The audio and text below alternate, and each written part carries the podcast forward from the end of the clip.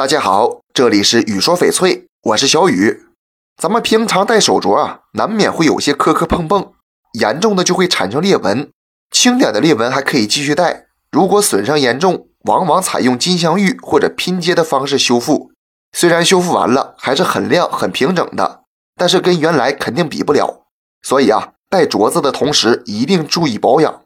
虽然翡翠有较高的韧性，但是平时也要防止和硬物碰撞。翡翠要放在防压、防水、温度稳定的环境中。放置翡翠镯子前，先把它擦干净，用脱脂棉包好，再放到硬质包装盒里。下厨前最好把手镯摘下来。如果首饰表面沾油了，或者烟火熏烤，久而久之呢，翡翠表面的蜡就会溶解，光泽就会受到很大影响。大家按照小雨说的方法保养翡翠，自然会达到理想的状态。所谓人养玉，玉养人。翡翠养好了，看着心情也好，好运自然就来了。你说呢？